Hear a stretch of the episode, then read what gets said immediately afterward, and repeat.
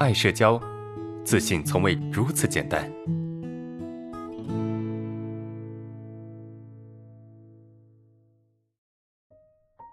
第三个问题，安老师你好，我是一名高二的女生啊，男神说以后放假时可以带我去网吧，呃，教我打游戏，呃，可是我有点害怕学不会，也害怕遇到同学调侃我。还害怕他带着一个朋友，那样我会更尴尬。我和男神也不熟，他气场很强，反正啊就是担心的问题挺多的，我该怎么办？啊，面对这种对未来的担心哈，我们有两种策略。第一个，我们应该对那个想法进行纠正。我们可以先问自己说，最糟糕会怎么样，对吧？我跟我的男神啊去打游戏，去网吧。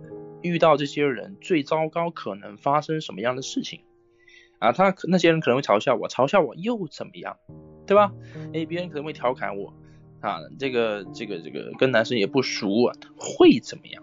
我们可以去想象，你认为你担心这些事情，它最极端可能发生什么，对吧？那可能会发生什么样的事情？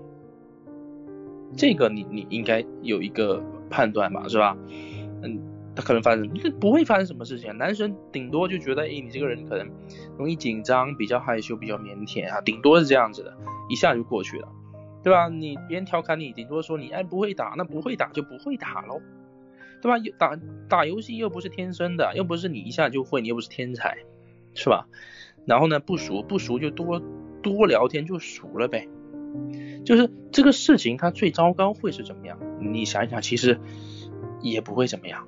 是吧？这是第一个，第二个处理的策略是什么？就如果说你没有办法去尝试用正确的、比较客观的、正确的思维去纠正自己，那么你可以这么做，就是干脆我就不想了，我就不去想未来会发生什么事情了，对吧？我过好当下，对吧？未来的事情未来办，我只把现在该做的事情做好，踏踏实实的完成就可以了。就那个时候到了再说呗，是吧？这个这个什么放假，放假那放假再说呗，反正放假还没到，是吧？嗯，放假再说，嗯，可能明天就是放假了，明天周六，明天再说呗，是吧？遇到了再说，你懂吗？